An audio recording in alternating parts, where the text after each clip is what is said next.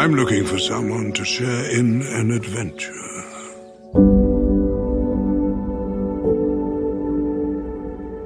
Allow me to introduce the leader of our company, Soren Oakenshield. This quest is ours to reclaim our homeland.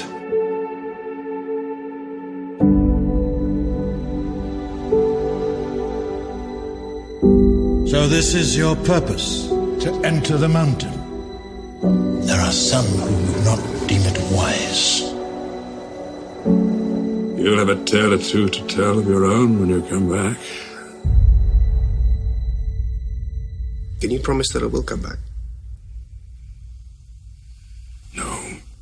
Guerreiros em Guarda, eu sou Marcos Moreira. Eu sou Rafael Mota. E eu sou Fábio Moreira. E esse é o Sabre na Nós Podcast.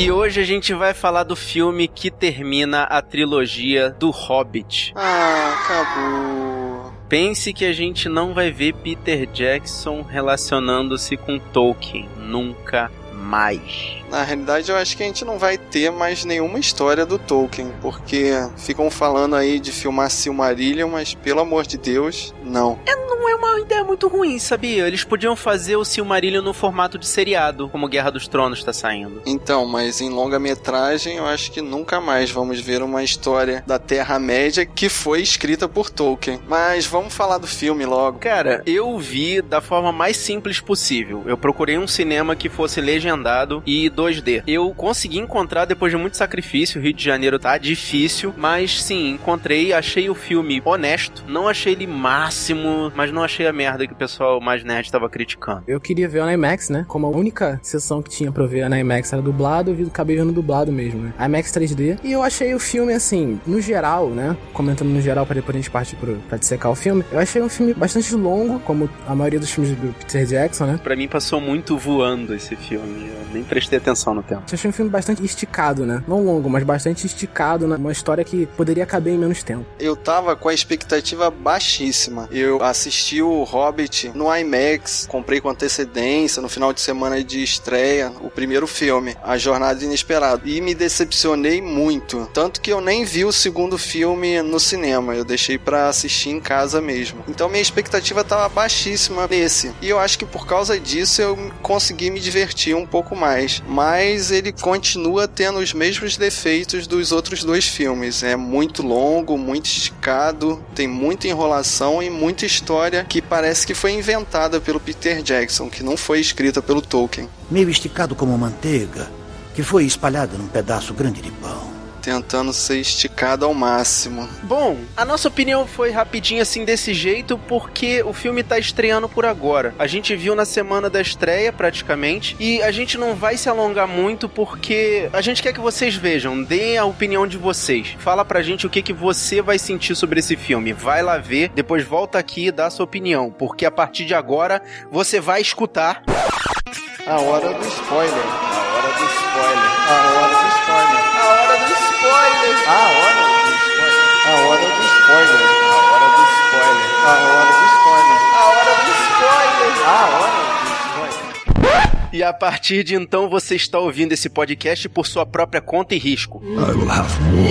Olha só, eu já vou expor meu primeiro ponto de vista logo no começo. O dragão, o Smog, o bonitão, o Cumber... Benedict Cumberbatch. Esse aí, obrigado. Já era pra esse filme ter começado com o Smaug morto. O dragão é morto em 5 minutos. É exatamente o que eu ia falar, né? Que essa parte do início caberia muito bem no final do segundo filme. Eu também achei que aquele cliffhanger, assim, muito chamativo, não funcionou. Ficou um anticlímax, né? A introdução ser a morte do dragão. Realmente, o segundo filme termina de uma forma tão inesperada, esses cinco minutos claramente podiam ter sido incluídos nele. Eu dei uma olhada no livro, O Hobbit. Esse filme conta os seis últimos capítulos, são 50 páginas. What? O Peter Jackson transformou 50 páginas em duas horas e meia de filme. Mas pelo menos ele fez algumas mudanças que melhoraram um pouco, ao meu ver. Uma delas foi que o Bard, o cara que mata o dragão, ele recebe a dica da parte que o dragão tem sem a proteção de um passarinho no livro, de um tordo. Ah, mas aí você tem que levar em consideração que o livro é um livro bem infanto-juvenil, mais pro lado juvenil, em que tem toda uma personificação dos animais, eles conversam com os homens, eles conversam com as outras criaturas, tem toda uma comunicação ali bonitinha para parecer bem fantasioso. No filme, isso ia ficar ridículo. É, verdade. Mas ridículo tava o personagem que ele resolveu incluir e que eu achei que não acrescentou em nada, que é o língua de cobra genérico, que é o baba-ovo do rei. Cara, da onde ele tirou aquele personagem? Não tem no livro aquele personagem? Não, não tem no livro. Exatamente, eles colocaram esse personagem de alívio cômico, né, durante o filme todo. E eu gostei, eu não achei bastante interessante, assim. Eu achei muito parecido com o Língua de Cobra original, entendeu? Ficou muito parecido com o Senhor dos Anéis. Diversas cenas eles fizeram referência, né? A Galadriel fazendo aquelas bruxices dela foi muito igual à cena que ela é tentada pelo anel com Frodo. Mas peraí, deixa eu defender o Peter Jackson nessa hora. Senhor Peter Jackson, muito obrigado para não fazer o fator for dummies nessa hora. Ele mostra a luz de Elendil sendo usada pela Galadriel sem precisar dizer que era a luz de Elendil. Eu nem peguei essa referência. Tá vendo como é que entendedores entenderão e o Peter Jackson deixou isso bem claro? Pô, parabéns, eu bati palmas para ele nessa hora, que eu falei, caralho, ele não vai fazer, ele não vai fazer, ele não vai fazer. Quando a cena acabou, eu falei, ufa, pelo menos alguém tentou ser inteligente no filme. Então, já falando dessa cena da Galadriel, né? Eu achei bastante uma forçação de barra essa cena, de você tentar puxar, tentar fazer alguma conexão com a trilogia Senhor dos Anéis, de você mencionar o mal e você usar uma parte do filme que foi esquecida pra frente. Mas essa parte toda do filme, essa parte principalmente em que mostra o Sauron, a Galadriel, o Saruman. O Elrond, cara. O Elrond aparece lá sem falar nada. Sim, ele só aparece para tentar dizer que tá ajudando o Conselho Branco, que é aquela galera que tá ali. E assim, sem querer bancar nerd extremista nem nada, mas tipo, nenhuma daquelas partes ali tá no filme. What?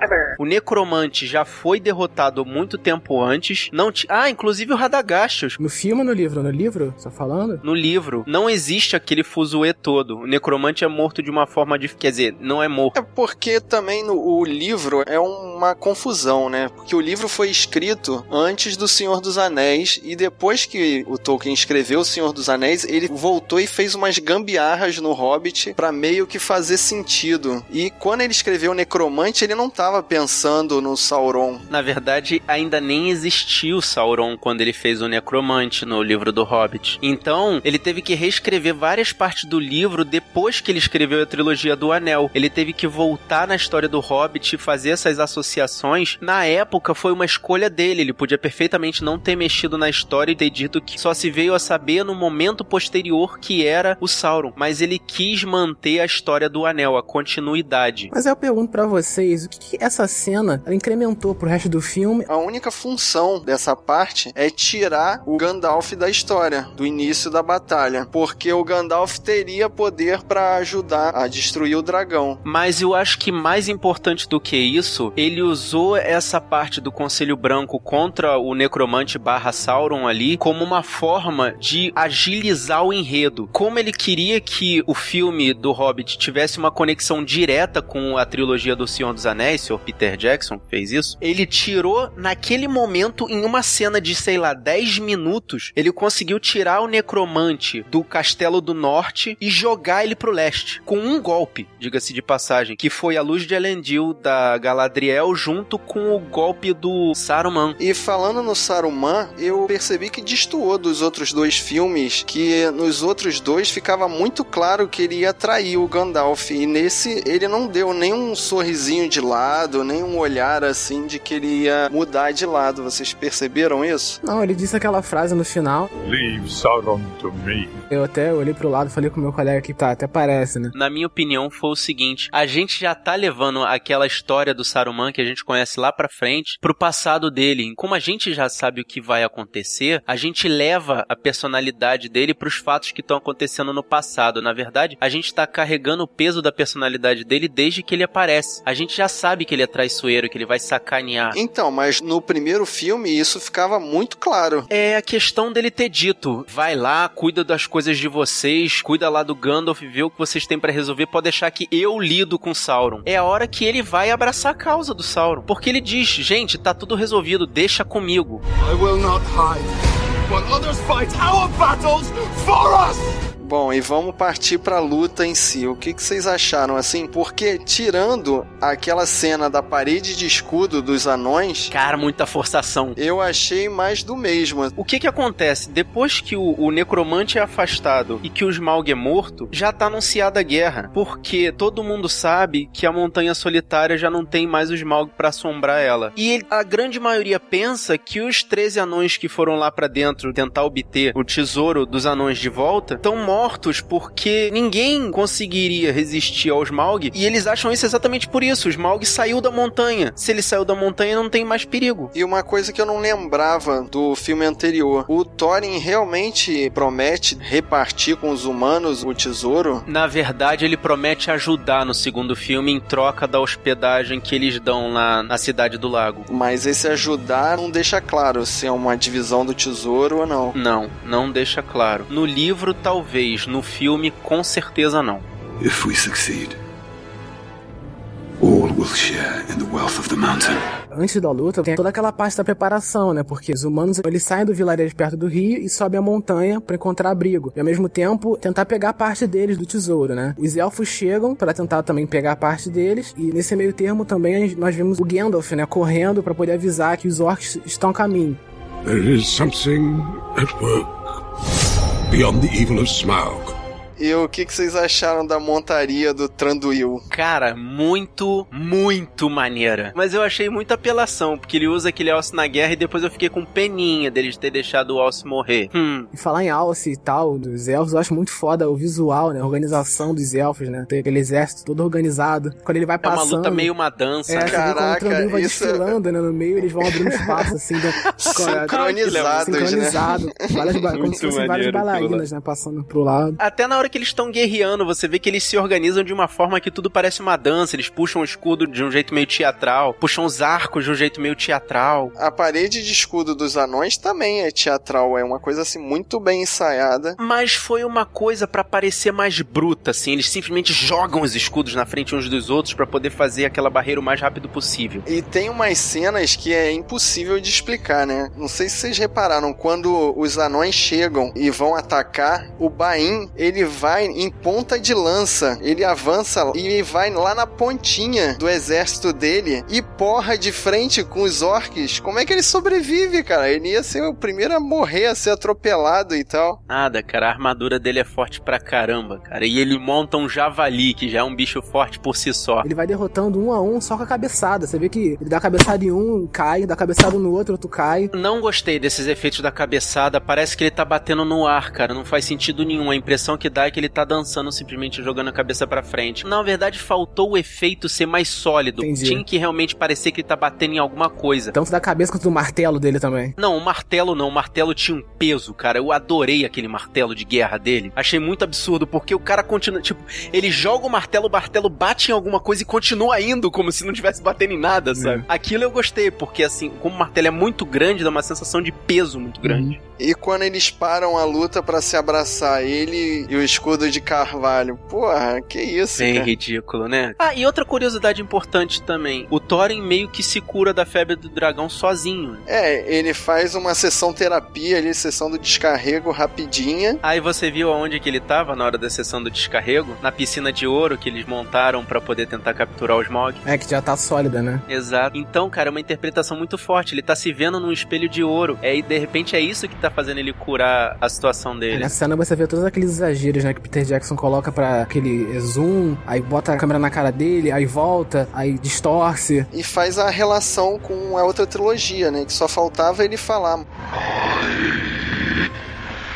Restless. Ele falou quando eles estavam procurando a pedra Arken, ele fala: "Esse meu tesouro é muito importante e é meu, só meu". Quando ele fala com o Bilbo, né, tem o mesmo efeito quando o Smog fala, tem vezes que a voz dele fica meio com, com efeito reverb, né, estranho. Bem legal assim. É, ficou bem legal. É referência meio absurda ao Senhor dos Anéis, que ele quer, porque quer, porque Outra quer referência. fazer identificação, né? É. Mas ficou bem legal. Vocês perceberam uma coisa? O anão que chega, né, O Bain é primo, é primo dele. do Thorin, você vê que ele é todo CGI. É quase todo CGI. Não, tipo, é captura de movimento ele, não é um ator ali presente. Aquela barba no formato de chifre eu, eu não comprei. Eu achei maneira, imitando né, os dentes do javali, mas eu não comprei a ideia. I'm not afraid of Thorin.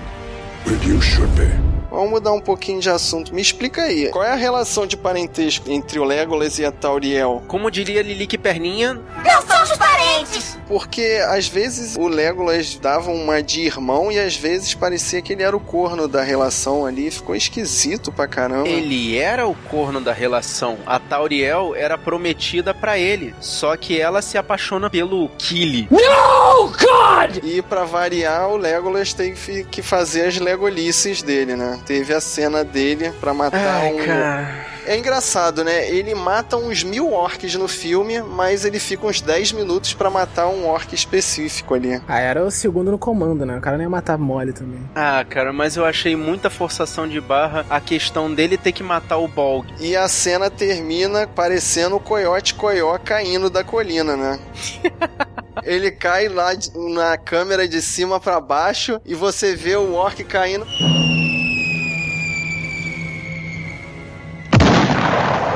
E a pedra vai e cai emba- em cima dele. Bum! Exatamente. Muito desenho animado, Bem cara. desenho animado a cena. A conclusão da cena eu achei bobona também, mas a, a luta em si eu achei interessante. Não, eu achei bonita a luta pela questão da, a- deles misturarem bastante a agressividade do Bolg com a leveza do Legolas. Sim, sim. Mas eles forçaram demais a barra. Até aquele ponto do Legolas fazer as legolices, aí eu falei, pronto, saiu da caixinha, tá demais. Uma cena também que eu gargalhei. Cara, eu não me contive, eu fiquei rindo sozinho no cinema. Foi quando o Thorin chega pro outro anão e fala assim: pode ir lá atrás do orc que estão vindo aí uma manada de orc, mas são menos de 100. Eu e o outro aqui damos conta. Cara, mas como diria. Foi o Legolas que falou no Senhor dos Anéis lá que orc não se conta, orc se mata. Vocês perceberam que nesse festival, nessa batalha toda que demorou 48 minutos né, na tela, esse festival de CGI todo, teve uma parte que os elfos desapareceram, assim. Tem uma hora que só fica os anões versus os orcs, né? Não... Exatamente, só os, Os os elfos não se misturam. Tanto que não aparece, pelo menos eu não lembro de ter aparecido nenhuma vez um anão contra um elfo. Eles parecem que em momento nenhum do filme se estranham. Não, mas eles estão contra os orcs, na verdade. Eles se juntam. Mas eu quis dizer assim, eles não lutam juntos. Tá sempre o exército de anões e o exército de elfos. Eles não se misturam. Só teve uma hora que eles se misturaram que foi na hora da parede de escudos. I came to reclaim something of mine. Cara, eu achei muito maneiro os trolls, quatro, cinco vezes maiores do que qualquer um dos personagens ali. Tu me lembrou de outra cena referência, o Troll Ariete. Sica! Que delícia, cara! Muito bom. Que foi uma solução melhor do que o Troll Homem-Bomba do segundo filme do Senhor dos Anéis. Foi muito engraçado ele dando a cabeçada e caindo morto, desmaiado. Meio assim, que de cômico também, né? Sabe quem foi que me lembrou? Eu até falei e ninguém sacou ali na hora, mas eu fiquei rindo sozinho também, que nem você na outra cena lá. Me lembrou do Ariete do He-Man, aquele cara que só fazia dar uma cabeçada, sabe? Aham. Caraca, o cara só tinha um objetivo. Ele botou um muro em cima dos ombros dele e o único objetivo dele era bater na parede. Depois acabou o papel dele na guerra, cara. Muito bom. Não, e uma parada maneira de símbolos de guerra era aquela torre dos orcs também, que fazia o símbolo com as velas. Caraca, muito doido aquilo. Cara, muito maneiro mostrar que os orcs não são só um bando de orcs furiosos correndo pra cima das outras raças, né? Tem uma certa inteligência naquela guerra deles. É, e quando eles são treinados, né, eles funcionam. Eu acabei de perceber uma coisa. A gente já tá falando aqui há 20 minutos de um filme que se chama Hobbit e alguém mencionou a participação do Bilbo Boceiro nesse filme. Ah, Exato, esse cara, filme, que- ele vira um personagem coadjuvante. Todo o filme, né, visto pela percepção do Bilbo. E nesse terceiro filme ele vira, como você falou, né, um coadjuvante, né? Ok, vamos fazer observação de quem viu as duas mídias. No filme, ele toma lá a porrada, a cabeçada na montanha, tentando ajudar os anões vilões, muito justo, e aí ele perde a memória durante um tempão. Isso é um bom recurso de roteiro para poder mostrar a guerra sem a presença dele. Mas no livro, ele primeiro usa o anel com toda a liberdade do mundo, sem saber que aquele anel é o um anel. One ring to rule them all.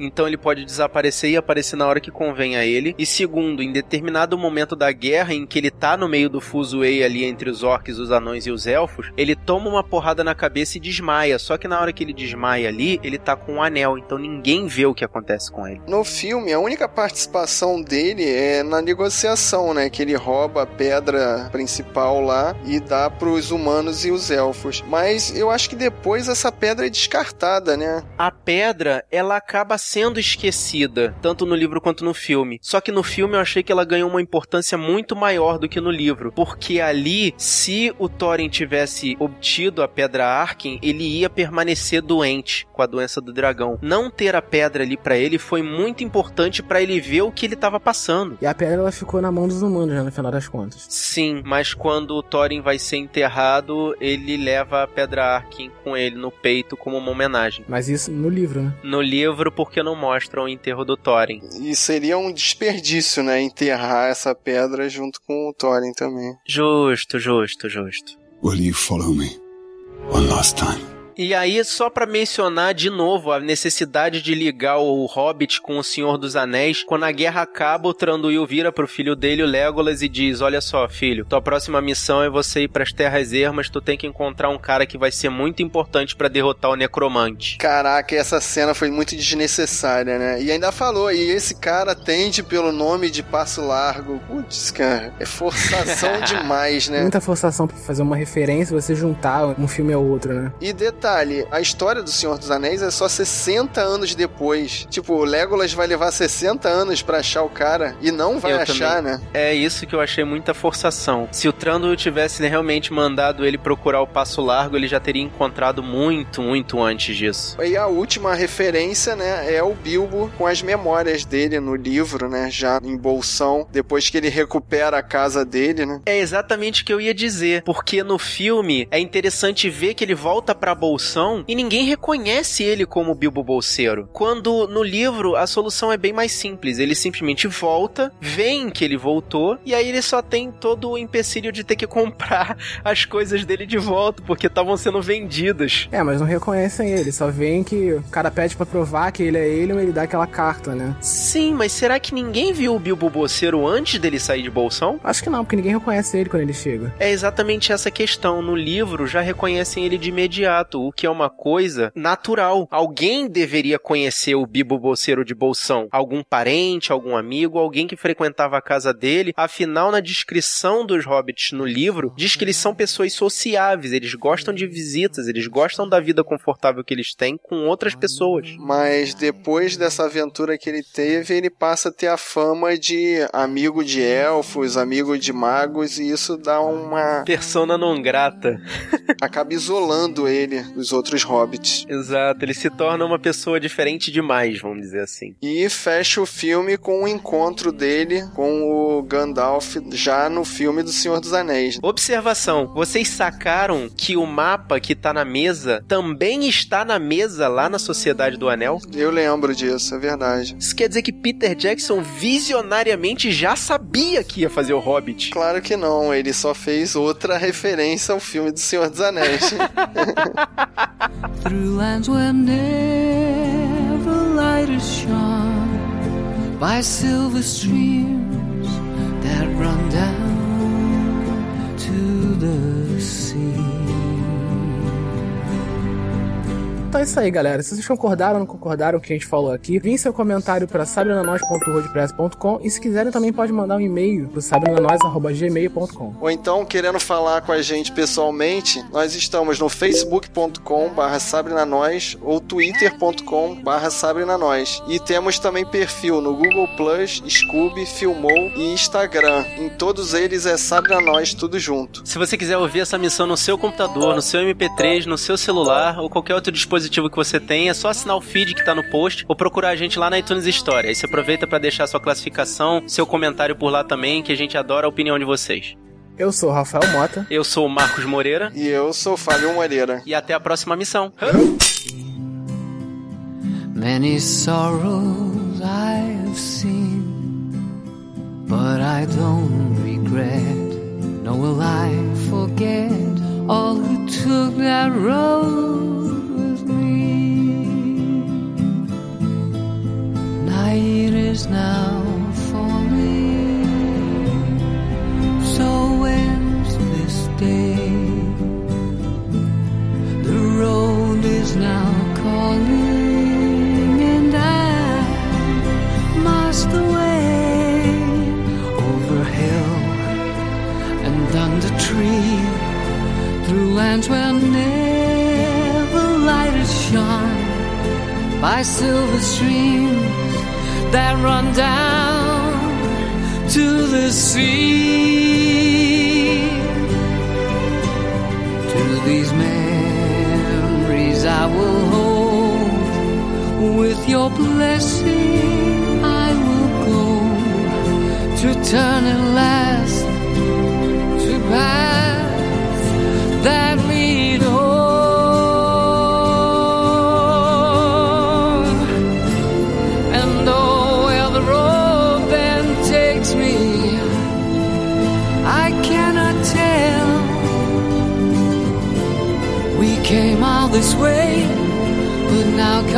today